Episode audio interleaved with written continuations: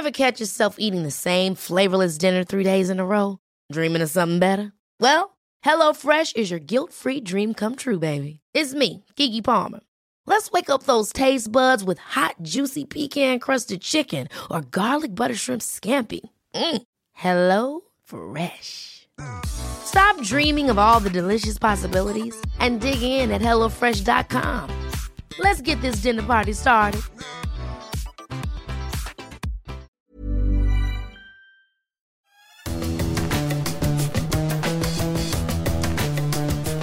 Salut à tous, bienvenue dans les Fous du Volant pour évoquer l'actualité de la Formule 1 avec Stéphane Vrignot. Cher Stéphane, je te salue. Salut Gilles, salut à tous. En forme Gilles? Impeccable, on a eu un beau Grand Prix, on va, on va en parler, on s'est régalé. Ce podcast est à retrouver sur toutes les bonnes plateformes de Deezer à Spotify en passant par Acast et par Apple Podcast. N'hésitez pas à nous donner 5 étoiles et puis aussi à vous abonner. Comme ça, dès qu'on fait un nouvel épisode avec euh, Stéphane, eh bien, ça arrive directement sur votre application chaque semaine.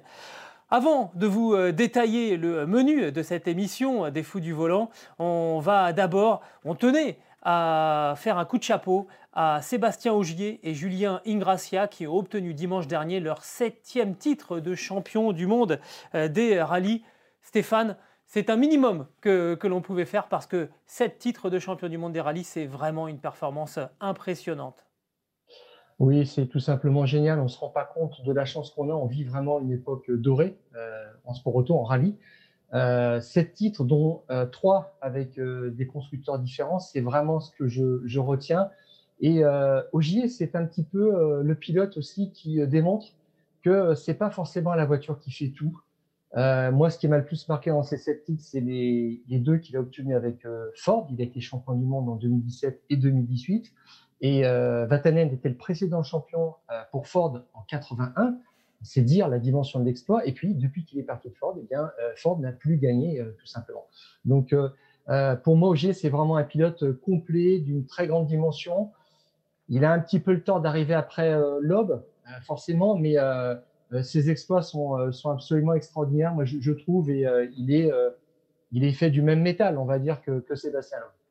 Oui, c'est clair. Et puis, euh, la, la, différence aussi, c'est que Sébastien Loeb est arrivé à une époque où il y avait encore Colin McRae, où il y avait encore Carlos Sainz, des noms qui sont peut-être un petit peu plus ronflants, ou en tout cas euh, chez le grand public, euh, que l'on reconnaît davantage par rapport à des, hauts Tanak, qui sont également très très forts. Hein. Ce n'est pas du tout ce que, je dis, mais qui sont évidemment beaucoup moins reconnus par, le public.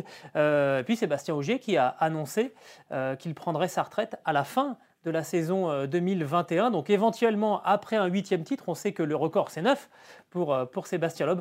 Alors, je ne sais pas s'il faut lui souhaiter une belle dernière saison ou alors espérer qu'il aura envie d'en faire une de plus une fois qu'il sera arrivé juste à, éventuellement une longueur de, de Loeb.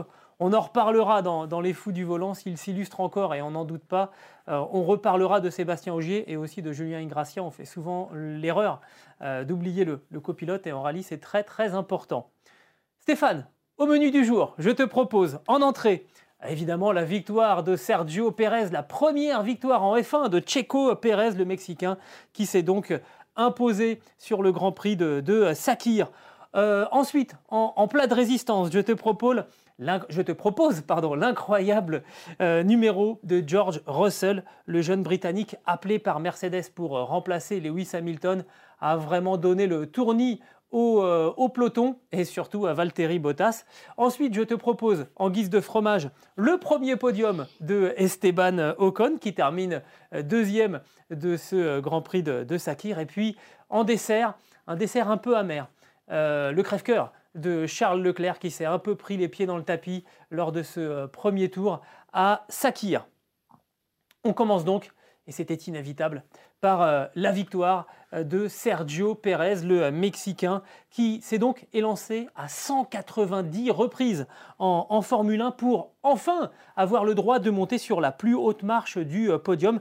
C'est tout simplement la plus longue attente pour un pilote de Formule 1 avant de, remporter une course. Neuf années d'efforts entre le Grand Prix d'Australie en 2011 où il avait fait ses débuts et donc cette victoire sur ce Grand Prix de, de Sakir. Et j'ai envie de te dire, Stéphane, elle est un petit peu, cette victoire, elle est un petit peu à, l'image de, sa carrière. Ça commence un petit peu dans la souffrance et puis ça se finit par un, par un succès. oui, tout à fait. Et après l'accrochage entre Leclerc et Verstappen, il repart en full peloton 18e parce que Verstappen et Leclerc étaient éliminés. Et c'est vrai, je ne sais pas qui aurait parié sur la victoire de, de Checo. Euh, à ce moment-là, d'autant qu'il rentre et qu'il euh, fait rapidement un plat sur euh, ses pneus dans, le peloton. Et quand il reprend la course, en fait, sa voiture est un peu en version marteau-piqueur. c'est très étrange, c'est très désagréable. Il change de pneu et dans le deuxième relais, il appelle son équipe et là, il dit Ma voiture est une limousine. Donc là, tout, a, tout s'est bien passé à partir de ce moment-là pour moi, la clé de sa victoire, là où il a créé des conditions de cette victoire, puisqu'il a bénéficié de, circonstances extérieures, mais c'est parce qu'il est un bon gestionnaire de pneumatiques, il l'a toujours été. C'est vraiment une spécialité chez lui. Il n'aurait pas gagné si euh, Verstappen et euh, Leclerc avaient abandonné, s'il y avait eu un couac magistral dans le stand de Mercedes, mais euh, sa grande qualité, quand même, il était rapide, il était très rapide euh, de toute façon, euh, avec, avec ses pneus durs, il était irrésistible. En tous les cas, moi, c'est la qualité que je, lui vois là. Je ne sais pas si toi, tu, tu en vois une autre, Gilles. Oui, alors, je disais, 190 hein, départs pour, pour un succès. Je vais te dire, moi, Stéphane, pour moi, alors, on, on, s'étonne souvent, on s'extasie souvent sur la précocité en, Formule 1. Je pense à, Verstappen ou à George Russell euh, le week-end euh, dernier, euh, ou par exemple à Kylian Mbappé en, football. Et on laisse souvent de côté une valeur qui est très importante dans le sport, mais dans la vie en général, c'est la persévérance. Euh, et ça m'a rappelé, moi, euh, une victoire alors en, moto. Tu sais que pendant quelques années, j'ai commenté les Grands Prix euh, moto. Et il y a un Français, Alexis Masbou, qui lui avait remporté son premier Grand Prix en, Moto 3 à son 130e départ. je ne sais plus si c'était le 129e ou le 130e. c'était en 2014, donc c'est un peu loin. Et c'était à une époque où il était face à des jeunes pilotes qui s'appelaient Jack Miller, Alex Marquez, qui sont aujourd'hui en, en MotoGP. Et et qui gagnaient, qui ont gagné très très vite. Euh, et, on s'extasiait devant, cette rapidité finalement à aller au plus haut niveau. Et, moi, ce qui m'a vraiment impressionné, bah, c'est justement ce côté où eh ben, ça sourit pas, mais on, mais on continue, euh, on lâche rien. Et quelque part, euh, c'est facile quand on, est doué, qu'on est jeune, qu'on arrive et, qu'on gagne. Alors quand je dis c'est facile, attention, hein, ne, remettez pas tout à, l'envers.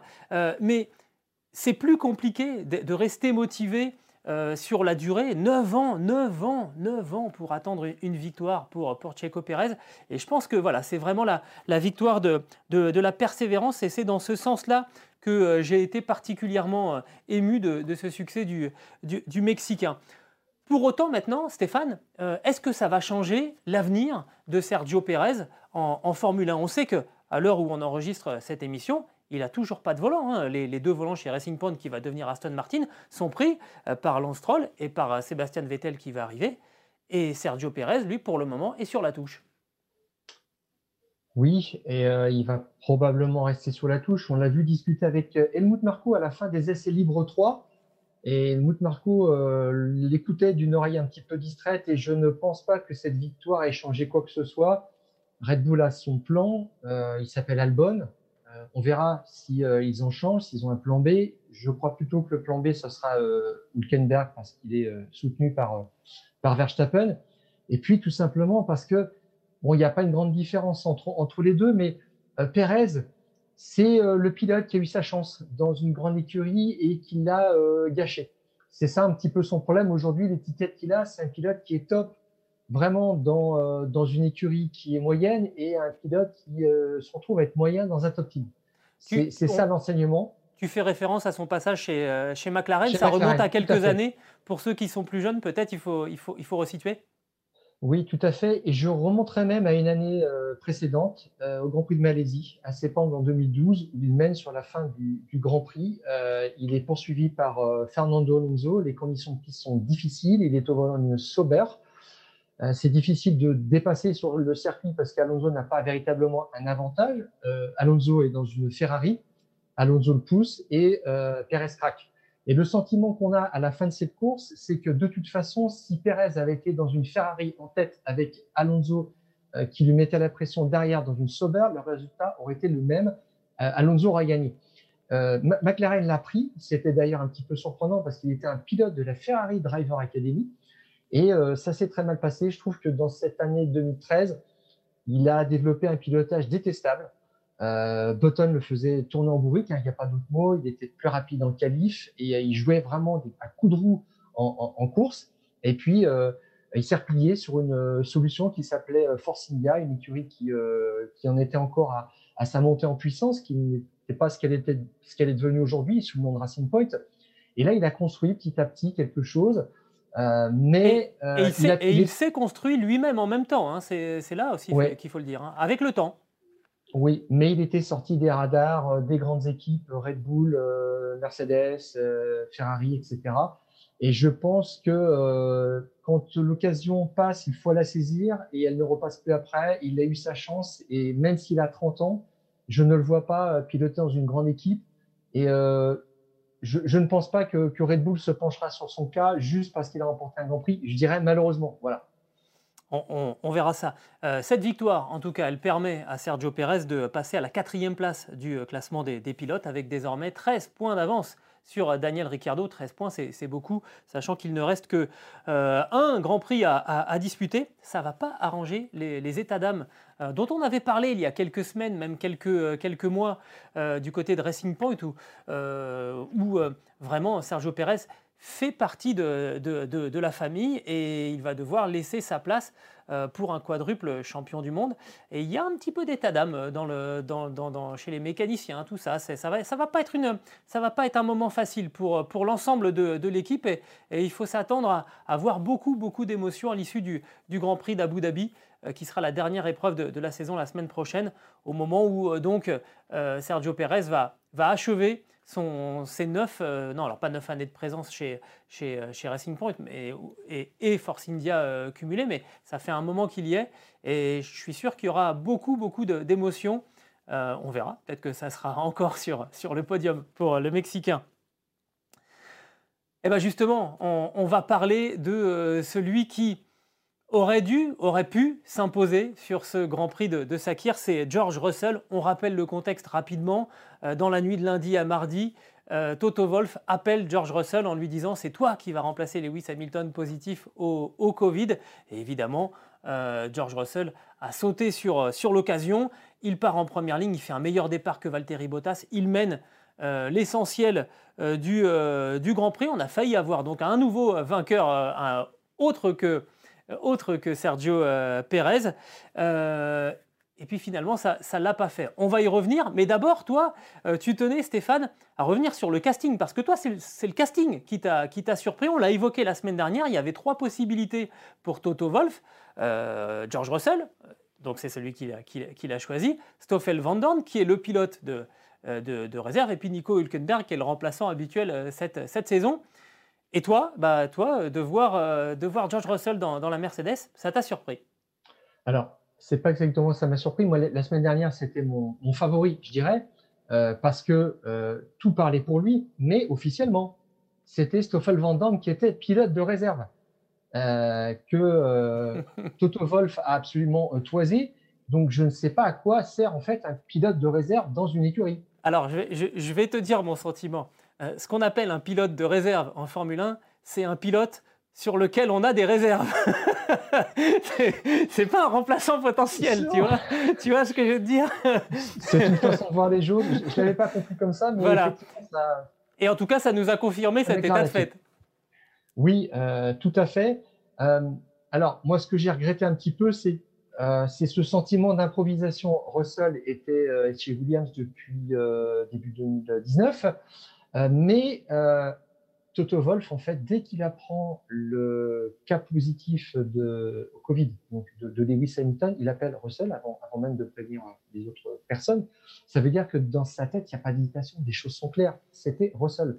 Et là, en fait, on se retrouve à mettre en cette période de Covid où un pilote peut, peut, manquer à l'appel sur, sur, un Grand Prix, Hamilton ou Bottas, on se retrouve en fait à prendre un, un pilote euh, dont on n'a pas le, le, le baquet exactement au, aux dimensions faites pour cette euh, W11, donc la voiture de, cette année.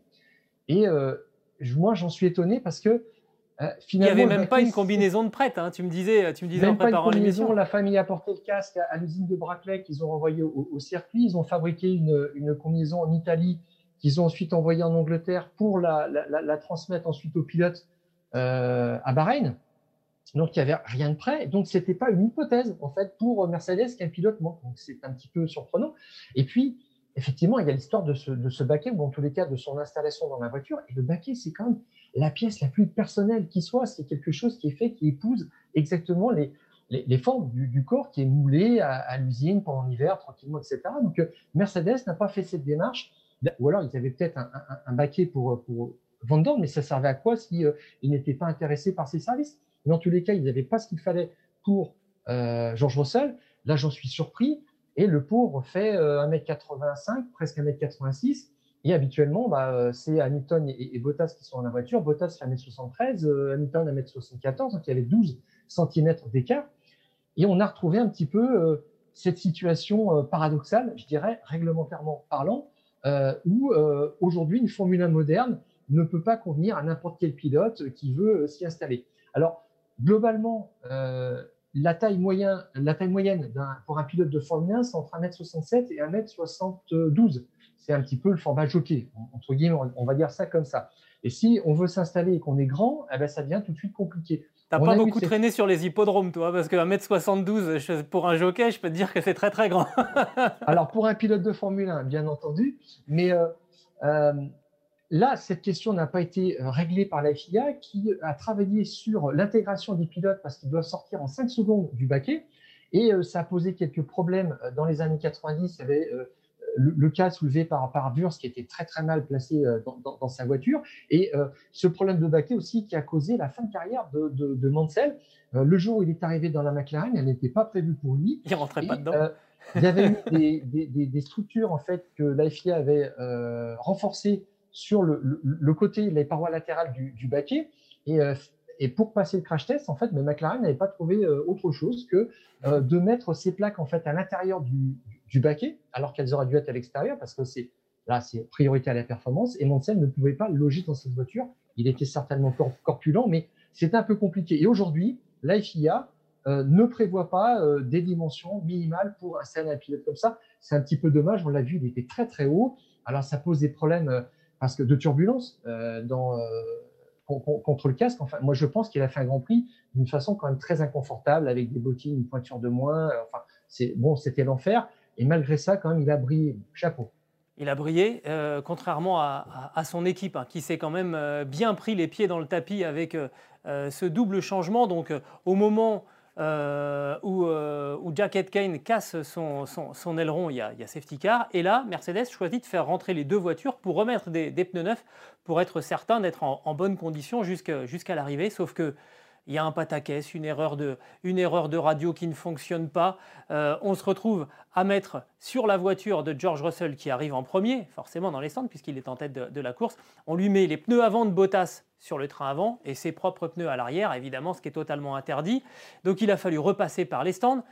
S'il n'y avait que ça, euh, finalement, il, ressort en cinquième position. Il remonte tout le monde, ce qui est quand même assez incroyable. Et il arrive à, à finalement reprendre du terrain à Sergio Pérez. Et là, crevaison lente. Bon, bref, la morale de l'histoire, c'était pas son jour. George Russell ne devait pas gagner ce, ce, euh, jour-là. Euh, c'est quand même assez étonnant hein, de, de, de, voir ce, ce, cafouillage. Et avant même le cafouillage technique dans les stands euh, avec les pneus, il y a eu un cafouillage stratégique. Parce que pourquoi faire rentrer les deux voitures dans, dans les stands au même moment? Je ne comprends pas l'intérêt. Si le Mercedes avait peur qu'une autre équipe fasse rentrer une voiture, mettre des pneus neufs et soit plus performant sur, sur la fin de course. Pourquoi ne pas en faire rentrer qu'une seule? Je, je, je, ne comprends pas pourquoi on a fait rentrer les deux autos. C'était prendre un risque pour les deux voitures au lieu d'en assurer au moins une. Je ne sais pas ce que tu en penses. Alors oui, d'abord c'est une petite ironie parce que c'est le remplaçant de George Russell chez Williams qui provoque l'incident. Euh, c'est une autre ironie parce que Mercedes vous avait promis de régler ses problèmes de communication après Monza qui avait coûté la victoire euh, à Hamilton. C'est ça qui est quand même extraordinaire. Et euh, donc, il avait fait entrer dans une pit lane qui était fermée, donc il y avait une pénalité. Et puis, euh, et puis là, en fait, euh, ils se sont pris les pieds dans le tapis sans Hamilton. Moi, je pense que si ça avait Hamilton et Bottas, ils auraient appelé Hamilton pour savoir s'il voulait rentrer ou non. Et lui, il aurait dit Je reste en piste, point barre. Et, ils on aurait fait rentrer Bottas. en partageant les risques. Voilà. Alors, sauf, que là, sauf que là, si tu fais rentrer Bottas, quelque part, on va te dire Tu condamnes Bottas pour favoriser le coup, le coup du, le coup du week-end avec, avec George Russell. Donc ils se sont peut-être dit, bah, on fait rentrer les deux, comme ça on est tranquille. Et Bottas qui jouait la deuxième place quand même, et c'est important de prendre le maximum de points parce qu'avec 13 ou 14 points de plus, il était vice-champion du monde à, coup sûr. Mais euh, cette crevaison est-elle surprenante en fin de parcours pour George Russell Au 30e tour, Mercedes a appelé Bottas pour dire attention, ne va pas sur la bordure du virage numéro 8. Euh, les deux voitures, euh, donc lui et celle de Russell, ont déjà été averties une fois pour dépassement track limit, dépassement hors de la zone de la piste, quoi. Donc hors trajectoire compétitif, on va dire. Et euh, Russell, il s'est un petit peu fait plaisir quand même en, attaquant. Il a été un petit peu timoré. Il a mis cinq tours pour, pour dépasser euh, Bottas. Et puis après, il est allé franco parce qu'il sentait qu'il y avait la victoire au bout. Je pense que la crevaison vient d'une prise de risque quand même peut-être trop importante. Et c'est ce qui fait peut-être aussi la différence avec un garçon comme Lewis Hamilton qui va être capable d'aller vite sans prendre ce type de risque. Alors, si je te, ce que je te propose maintenant, Stéphane, c'est de faire très rapidement un, jeu de gagnant-perdant de, la situation euh, après ce, week-end. Évidemment, on va commencer. Alors, on va commencer par les perdants. Euh, bah, parmi les perdants, il y, a, Lewis Hamilton qui évidemment n'a pas pu continuer à accroître son, nombre de victoires. Et puis surtout, bah voilà, George Russell, on le met dans la voiture. Et ça fait une course qui, normalement, aurait dû lui permettre de, de gagner. Ça accrédite l'idée que c'est la voiture qui gagne, ou qu'en tout cas, il suffit de mettre un, bon pilote pour que la Mercedes W11 aille gagner un Grand Prix. Rien n'empêche de penser que Hamilton aurait fait la pole position avec deux dixièmes d'avance sur euh, Bottas, euh, que Hamilton aurait gagné avec 10 secondes d'avance euh, sur Bottas ou, Russell, parce que Hamilton a quand même des capacités hors normes. Et oui, je ne l'aurais pas vu au milieu de ces deux pilotes-là. forcément, il a, il a une petite marge supplémentaire, mais c'est vrai que ça pose réellement cette, cette question. Est-ce que ça ne va pas compliquer, Stéphane, excuse-moi, est-ce que ça ne va pas compliquer euh, le fait là, de, négocier, en tout cas rajouter un élément pour négocier le contrat? Parce que finalement, là, tu peux plus demander 500 millions de dollars, sachant que, ben voilà, on met un bon pilote dans la voiture, parce que George Russell est un, est un, est un bon pilote, et ça le fait aussi. On sait quand même que euh, Hamilton, je dirais, est bankable. Il a une valeur marketing extraordinaire. Euh, il rapporte beaucoup plus en termes d'image que ce qui coûte réellement. Je veux dire, donc ils ont tout intérêt à le garder. Après, c'est toujours un rapport de force, une, négociation. Mais le, grand perdant dans tout ça, de toute façon, c'est Bottas qui a un contrat juste pour 2021 et, basta. Et tout le monde a envie de voir Russell euh, en 2022 dans la voiture. Et je pense même que c'est pas Toto Wolff qui va décider. C'est le big boss de Daimler Benz qui, va dire tu me mets ce gars dans la voiture, tu me mets ce jeune dans la voiture, et s'il est très très bon, il sera le remplaçant de, d'Hamilton. Là, le message un peu curieux. On aura une doublette euh, potentiellement britannique, C'est possible. Alors, mais là, en tout cas, le message qu'a dû envoyer George Russell à Valtteri Bottas, c'est lui dire J'espère que tu as mis le contrat au coffre, parce que si je le trouve dans le bureau, je le déchire et tu rouleras pas pour Mercedes la saison prochaine, parce que vraiment, il y a tout fait il a pris un meilleur départ, il lui fait un dépassement par l'extérieur après le restart qui a coupé le souffle. Alors après, bon, on pourra toujours dire que euh, Bottas n'avait pas les bons pneus, que, ça allait pas. Oui, oui, mais quand même, quand même, là c'était, incroyable. Donc les gagnants, évidemment, George Russell, et puis euh, donc un petit peu Toto Wolff parce que euh, ben il fallait quand même avoir le, courage de laisser le pilote de réserve en réserve et de, mettre euh, George Russell qui n'a pas marqué un point depuis deux saisons en, Formule 1. Euh, et ça fait une course qui aurait dû être celle euh, du, vainqueur. Donc là aussi, des bons points pour Toto Wolff. Oui, et du côté des perdants, alors relativement dans une moindre mesure, à plus long terme, peut-être, Esteban Ocon, qui est un pilote aussi géré par Mercedes, qui a un contrat, qui est sous contrat avec Renault. Euh, au moins jusqu'en 2021, avec une option sur 2022 euh, à la discrétion de, l'écurie, si, on a bien compris. Mais il, a, rêve de cette voiture aussi à, plus long terme. Bon, et là, c'est vrai qu'il vient de se faire doubler euh, par Russell sans aucun doute. Bon, bref, euh, tout ça, ça, nous promet quand même quelques, belles sessions de, de négociation l'année prochaine, hein, puisqu'on sait que de toute façon, Valtteri Bottas a signé pour 2021 chez Mercedes et qu'on ne voit pas Toto Wolff se séparer de, Hamilton, même si évidemment le contrat n'est pas encore signé, mais c'est qu'une formalité. Il n'y aura absolument aucun doute sur le, le renouvellement du contrat de, Hamilton. On en reparlera, mais clairement, George Russell, là, il a fait, fait ses, ses, preuves. alors, on, Peut-être qu'on peut, s'attarder 20 secondes sur, sur, sur, Bottas, qui est le grand perdant. Je disais, il se fait dépasser, il se fait, il se fait dépasser au, au, au, départ. Il se fait dépasser par l'extérieur après le, après le restart. Euh, est-ce que Valtteri Bottas a passé une bonne nuit euh, dimanche soir à, à, Bahreïn? Je ne suis pas convaincu. Hein.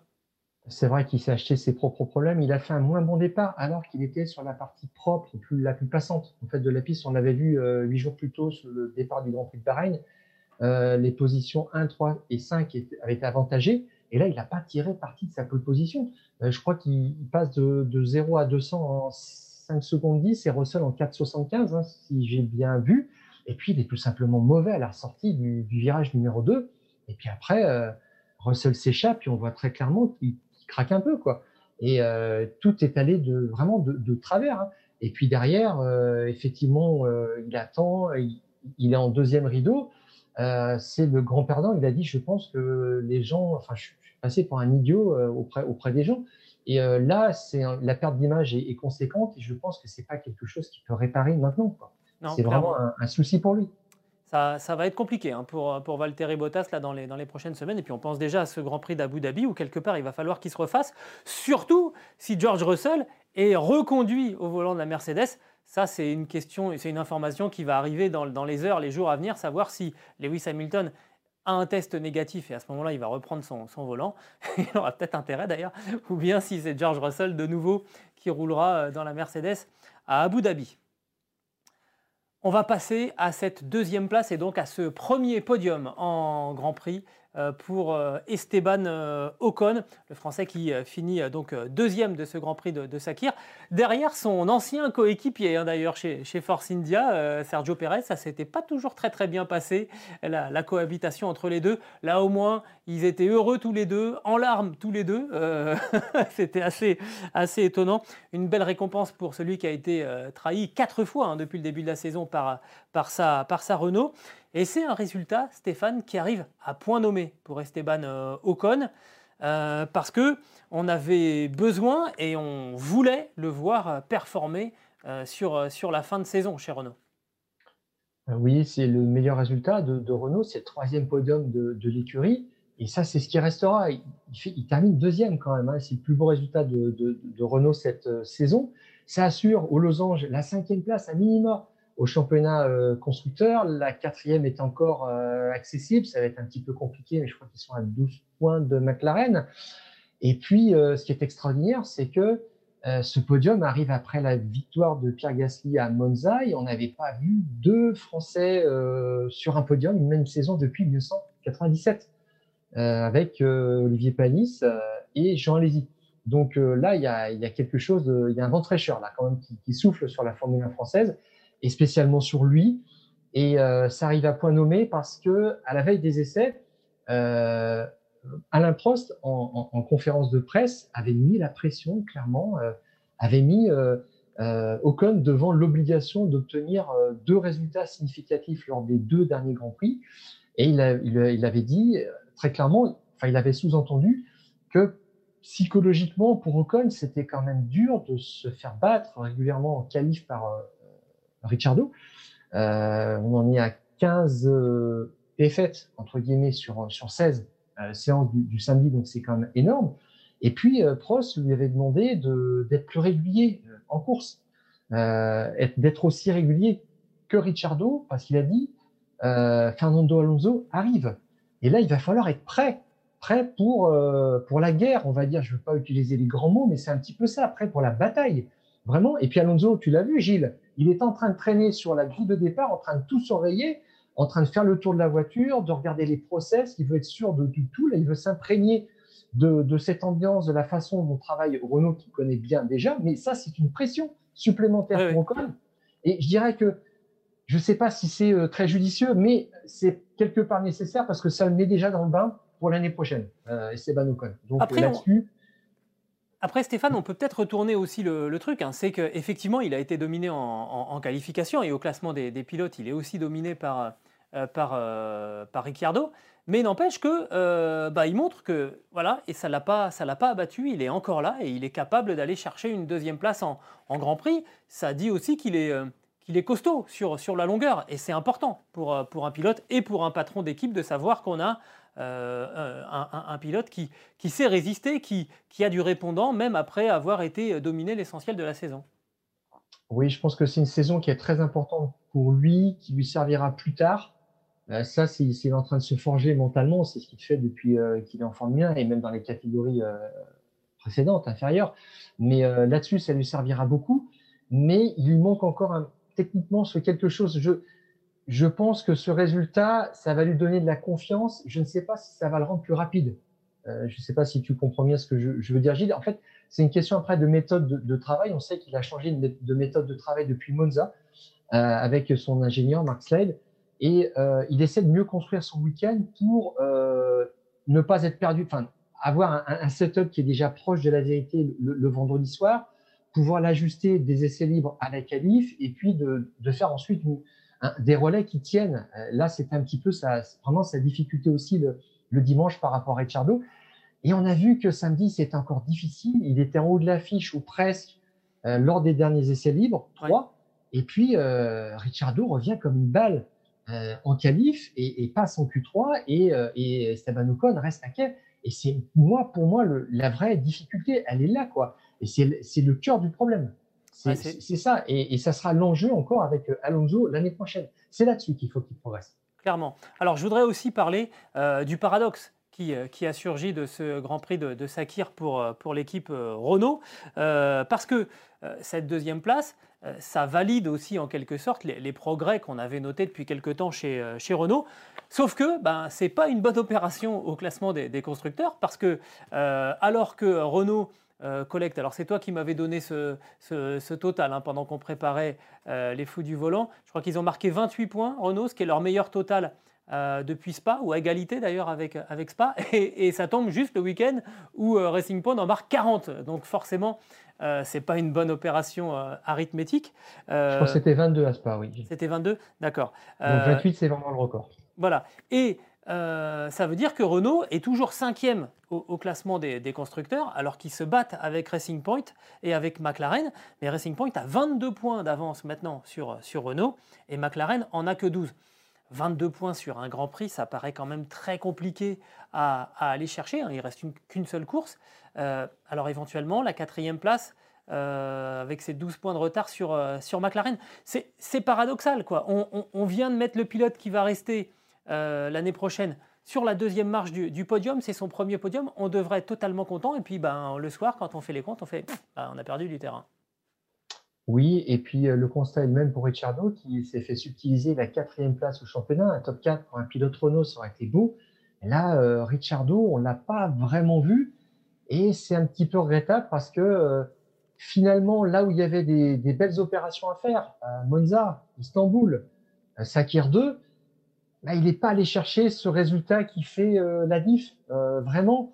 Alors qu'il euh, y avait vraiment de la place hein, quand on voit la composition du, podium. Ricciardo a, manqué quelque chose quand même. Donc, on, l'avait dit hein, que c'est un paradoxe. Il avait, il avait, il avait, on, avait dit hein, qu'il n'avait pas beaucoup pesé, notamment, notamment à Istanbul. Et là, c'est pareil, il n'a pas énormément pesé sur ce Grand Prix de, de, de Sakir. Alors évidemment, on, on va beaucoup compter chez Renault sur Esteban Ocon lors du tout dernier Grand Prix de, la saison pour tenter d'aller arracher cette quatrième place, voire même cette troisième place. Mais on l'a dit, ça paraît quand même assez peu, probable. Mais on va beaucoup compter sur Esteban Ocon pour amener un maximum de points euh, parce que ben, Daniel Ricciardo, il a été admirable d'investissement et, d'esprit tout au long de la saison. Mais c'est la bagarre contre McLaren et Ricciardo va quitter Renault pour aller chez McLaren. Consciemment ou non, ça va être compliqué quand même pour lui d'aller chercher le dernier centième pour priver éventuellement McLaren de cette quatrième place au classement des constructeurs et donc éventuellement, euh, éventuellement son propre budget pour l'année prochaine. Tu comprends ce que je veux dire? Oui, je pense qu'il courra dans sa tête pour faire un podium, donc il n'aura pas de, réticence. Et puis l'année prochaine, quand même, euh, c'est euh, les budgets cap, c'est le, budget limité qui va être instauré.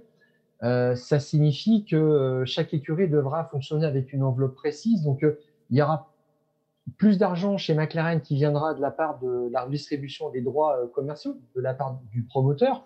McLaren complétera ensuite avec des sponsors. Donc, je ne sais pas réellement si ça fera la différence. Mais euh, non, je crois vraiment foncièrement en la loyauté de, de Ricciardo qui a envie de bien terminer cette histoire. Tu crois pas euh, que tu crois pas qu'Andrea Seidel il va dire à Ricciardo bon euh, t'énerve pas trop hein, dimanche hein, à la cool. je, je, je, ne sais pas si on ça s'est déjà produit, si c'est déjà arrivé, mais non non, je, je, pense vraiment que Ricciardo a envie de finir sur une belle note parce que c'est important aussi pour lui de montrer pour son avenir dans sa carrière qu'il est un pilote loyal, tout simplement. Voilà, puis on, a eu, parce que tu as assisté à une conférence de presse euh, avec assez peu de journalistes d'ailleurs, félicitations euh, Stéphane, euh, on a quelques informations sur le, tatouage de, Cyril Abitboul en provenance de, Daniel Ricciardo. Je crois que tu as, des news là-dessus. Ah, ah, oui, attends, on parle d'informations importantes dans les fous du volant, s'il te plaît. oui, tout à fait, tu as raison Gilles. Non, je lui ai demandé ce qu'il en était il a dit qu'avec le confinement, ça serait difficile de, faire ça avant la fin de l'année, qu'il espérait plutôt le faire en janvier, si euh, les commerces étaient ouverts et forcément les, les tatoueurs. Et il a dit, euh, j'espère faire ça à Londres quand euh, Cyril sera à Einstone, on, se verra tranquillement. Donc c'est ça qui est sympa aussi, il sera officiellement un pilote McLaren et continuera d'avoir quelque part un, attachement aussi à, Renault. Et il a dit qu'il insisterait quand même pour pour avoir le, ce blaireau. Alors c'est un blaireau sur la. Voilà, tout à fait, qu'il voulait euh, quelque chose qui soit assez dans, dans le style, euh, dans un style de, tatouage euh, bien conventionnel. Hein. Il, ne va pas faire quelque chose de fantaisiste. Et Cyril Abitboul a choisi l'endroit, il, il se fera tatouer sur, sur une cheville, donc ça, ça sera quand même assez discret. D'accord. Euh, somme toute, mais Dan a dit oui, je, il aura comme ça quand même de, de quoi se souvenir de moi pour toujours. Bon, eh ben au moins voilà, dans les fous du volant, vous avez quand même l'information de la semaine. Ça sera un blaireau sur la cheville de Cyril Abitboul. On est pressé de voir les images. On, sent qu'on va bien rigoler. Il y a un endroit où on n'a pas vraiment rigolé euh, ce euh, dimanche, c'est euh, dans le box de la Scuderia Ferrari. alors autant samedi, il y avait des grands sourires après ce coup de tonnerre, hein, cette qualification magistrale de Charles Leclerc qui était allé hisser sa, Ferrari en, deuxième ligne. Euh, et puis euh, le, monégasque, je ne sais pas comment présenter ce dépassement raté dès le premier tour sur Sergio Pérez pour, pour Charles Leclerc. Est-ce qu'il a été trop pressé? Est-ce que... enfin, j'ai l'impression qu'il a voulu tout faire tout de suite, Stéphane, et alors, il y avait, il y avait aussi euh, Max Verstappen qui était, euh, qui était dans, dans, le coin. À ce moment-là, vraiment, on est euh, au, deuxième ou au troisième virage de, de, la course. Et entre les deux, déjà, depuis le début de la semaine, il y avait commencé à y avoir quelques, quelques échanges d'aimabilité, il me semble. Oui. Alors, bah, Verstappen, déjà, juste pour l'anecdote, il nous a fait une, une Raikkonen. Il a dit bah, Je suis rentré à mon hôtel et j'ai vu les 20-30 derniers tours, en fait, en sirotant un, un gin tonic il n'était pas sur un yacht à Monaco. Comment ça, il boit pas, il boit pas, il boit pas la boisson qui le paye? C'est vrai, c'est vrai qu'il a fait une faute de goût là. C'est pas du tout, je n'y avais pas pensé. Mais effectivement, ça, bon, la relation est un petit peu aigre-douce entre les deux. C'est pas une détestation, on va pas fabriquer une, une, rivalité euh, sur, sur ce plan-là, mais euh, ça avait commencé à faire des étincelles. Si tu te souviens bien, Gilles, à Austin en 2019, donc il n'y a pas très longtemps, c'est il, il, y a un an en fin de saison, euh, où euh, bien en fait euh, Ferrari avait été obligé de mettre son moteur un petit peu en conformité et là d'un seul coup ils avaient perdu de la performance de façon très bizarre. C'était peut-être une coïncidence, mais Verstappen avait dit à l'arrivée voilà ce qui arrive quand on arrête de tricher. Et là, chez Ferrari, on l'avait pas bien pris du tout et Leclerc était monté au créneau en disant c'est vraiment, il sait vraiment pas ce qu'il raconte, il sait pas ce qui se passe dans l'équipe, ce, sont des inepties. Et en début de semaine, euh, on lui avait demandé à Charles Leclerc dans une interview qu'est-ce qui est un petit peu le défaut de, de, de, Max Verstappen. Et euh, il avait dit grosso modo, bah, il raconte un petit peu plus de bobard qu'il devrait, quoi. Ça lui arrive un petit peu plus souvent qu'il que, faudrait. Et euh, on avait rapporté ses propos à, Verstappen. Il a dit, je m'en fiche complètement. Donc, euh, c'était pas le grand amour. Et on a vu que la, la discussion, l'échange a été bref. Après l'accrochage, mais j'ai pensé que Verstappen allait un petit peu s'en prendre à, lui comme il avait eu envie de s'en prendre à Ocon au Brésil, quand Ocon lui avait fait manquer une victoire. Et en fait, ça, Leclerc s'est juste interrogé sur le. Bon, bah, il lui a demandé Mais qu'est-ce que tu fais là? J'ai pas compris ce qui s'est passé. Quoi. Mais euh, ce, qui me surprend, enfin, ce qui me surprend, oui, c'est que Leclerc, je pense, était passé à quelque chose de vraiment très raisonnable. Il avait dit euh, avoir euh, tiré les enseignements de sa bourde à Spielberg lors de la deuxième course, je crois, lorsqu'il avait percuté. Vettel, en plus. Vettel, pardon. Et, euh, et, là, il recommence. Et en fait, euh, il, y a, il y a huit jours, donc, Vettel s'était plaint déjà de Leclerc dans le premier tour de son agressivité. Il avait dit, mais euh, franchement, il se met là, il s'impose et il pense, en fait, il, compte sur le fait que les gens vont se ranger. C'est un petit peu ça. Et là, je trouve que il est retombé un petit peu dans ses travers. Il s'est un petit peu comporté comme un junior d'une catégorie inférieure. il avait deux longueurs de retard au moment de freiner. On voit bien un Verstappen entre, entre les deux voitures, entre Bottas et, et et, euh, et, Perez. Et puis, euh, et puis donc, en fait, il fait un freinage qui, euh, qui est assez prudent, Verstappen, et Leclerc se dit, bah, je vais y aller carrément. Bon. Et il freine beaucoup trop tard, ou pas nous, mais vraiment trop tard. Il percute Perez. Et, et, Leclerc, en fait, se démonte pas en zone mix. Il dit, j'ai pas fait une grande erreur. Et puis, il dit, bah, je pensais que Perez allait vraiment rester à l'extérieur. Ah non, en fait, il a, pris l'intérieur et Bon, mais je le blâme pas pour ça. Encore heureux. Euh, Verstappen, il a dit oui. Il fallait quand même se douter que Perez, à un moment, allait tourner. Donc, c'est un petit peu surprenant de la part de Leclerc. Je trouve que c'est un petit peu en même temps décevant. Il jouait la quatrième place du championnat, il a tout gâché. Oui. Alors, mon sentiment à moi, Stéphane, c'est que euh, je, comprends ce que je comprends ce que tu dis, je suis pas loin de, le partager, mais j'ai un petit peu le sentiment qu'en ce moment, euh, Charles Leclerc, il est en proie, tu sais, au, syndrome du, sauveur qu'on peut ressentir quand on est entouré par des gens qui ne vous inspire pas confiance et, où vous vous dites en fait, euh, je suis le seul à pouvoir, tenir, tenir, la baraque. Sauf que un homme seul euh, ne peut pas éviter au Titanic de, de, percuter, de percuter l'iceberg. Et, malheureusement, ce n'est pas la première fois qu'on voit hein, effectivement que, que, Charles Leclerc tente des choses qui sont très très osées. Alors quand ça passe, évidemment, on s'extasie. Et quand ça passe pas, on se dit, bah oui, mais comment il pouvait penser que ça, que ça allait passer? Bon, c'est toujours le, le, le, côté euh, du, du, zéro au, héros ou du héros au, au zéro. Effectivement, je suis d'accord avec toi, c'est la double peine en fait pour, pour Charles Leclerc. Euh, D'abord parce que euh, bah déjà ça pénalise, ça pénalise Ferrari parce que bah, Ferrari remontait sur le groupe qui était à la bagarre pour la troisième place au classement des, constructeurs. Et là, cette fois, avec 41 points de retard sur Renault, euh, à moins d'un miracle, euh, il n'y aura, pas, aura pas mieux que la sixième place au classement des constructeurs pour, pour Ferrari. et puis c'est perdu aussi probablement pour la quatrième place au classement des, pilotes parce que au départ de, ce Grand Prix de, Sakir, Leclerc avait 4 euh, points de retard sur Ricciardo et 2 sur Pérez. Pérez qui en a marqué 25, donc ça y est, il est déjà hors d'atteinte du, euh, pilote monégasque. Et pour aller chercher Ricciardo, ça va être d'autant plus compliqué qu'il va prendre 3 places de pénalité euh, à la suite de, cet accrochage sur, sur Pérez lors du dernier Grand Prix de la saison à Abu Dhabi. Et ça me fait presque, ça me fait presque mal au cœur parce qu'on on sent bien qu'il essaye euh, essaye de porter cette équipe euh, plus haut qu'il ne le peut lui tout seul, et ça se retourne en fait contre lui. Oui, euh, chez Ferrari, Vettel a été une fois de plus fantomatique. Je crois qu'il termine 12e. Donc en fait, tout repose sur Leclerc, peut-être trop. voilà. Et là, en fait, il est même en danger parce qu'il peut finir huitième du championnat.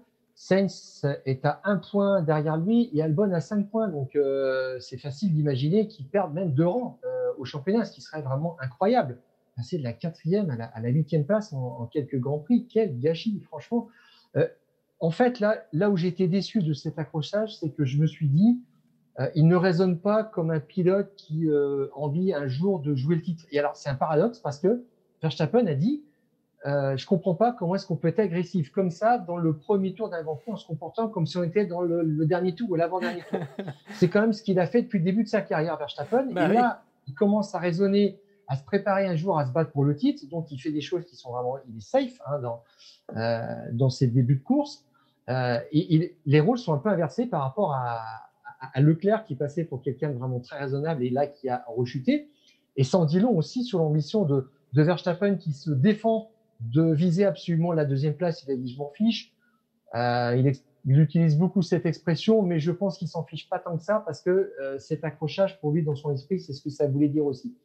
Il jouera quand même la deuxième place à Abu Dhabi, mais pour Leclerc, ça risque quand même d'être la soupe à la grimace. Alors, euh, je sais plus au, au classement, j'ai pas le classement en tête, mais je crois que Vettel est 13e au championnat, quelque chose comme ça, avec un nombre de points qui est pas. Euh, pour l'instant, tu as tout bon. Leclerc, s'il finit 8e, bon, bah, ça validera effectivement la plus mauvaise saison de Ferrari depuis 1980 et la dixième place au championnat constructeur quand même. Ah, Donc, euh, c'est ça a de quoi être décevant pour les tifosi. Ouais, je pense que ça, ça en dit long hein, sur euh, l'état psychologique des deux, hein, d'ailleurs, de Max Verstappen euh, et, de, euh, et, de, Charles Leclerc. Et euh, bah, on, va lui, on va lui souhaiter quand même une belle course à Abu Dhabi, parce qu'en plus, ça, fera, ça fera du spectacle, vu, qu'il risque de partir encore un petit peu plus loin sur, sur, sur la grille. Mais, mais pour moi, j'y vois vraiment le, le symptôme de quelqu'un qui se sent le, le seul capable, en fait, d'apporter quelque chose de positif à cette Scuderia Ferrari qui se débat dans ses, dans ses déboires. Parce que, alors là, évidemment, il y a le, dépassement manqué euh, de Charles Leclerc, mais les deux passages au stand de Vettel, euh, c'est une, catastrophe. Alors, il y a eu Mercedes euh, qui a ruiné la, course de, de, George Russell. On était pas mal aussi chez, Ferrari, on n'a pas, voulu être, en reste. Là, les, deux équipes de référence ont, vraiment euh, mangé, leur chapeau euh, dans les stands euh, de, de Sakir. J'ai l'impression qu'on a tout dit, mon, Stéphane. Là, on a passé un bon moment ensemble.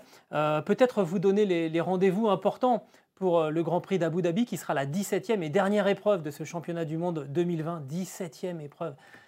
Il y a quelques mois, si on nous avait dit qu'on aurait eu 17 épreuves, franchement, on, en aurait douté. Donc, 17e épreuve à Abu Dhabi, les horaires euh, des essais libres 1 vendredi à 9h50, la qualif samedi à 13h45 et le Grand Prix dimanche à 14h10. Ce podcast est à retrouver sur toutes les bonnes plateformes de Deezer à Spotify en passant par Acast et par Apple Podcast. N'hésitez pas à nous donner 5 étoiles et à vous abonner comme ça au prochain numéro des Fous du Volant. Eh bien, vous recevrez directement ce, nouvel opus euh, directement sur votre application. Stéphane, vous n'avez plus rien à ajouter? Plus rien, si ce n'est le mot de la fin, euh, traditionnel. Allez. Je te laisse prononcer. Alors on y va. On coupe le contact. Coupe le contact. À la semaine prochaine.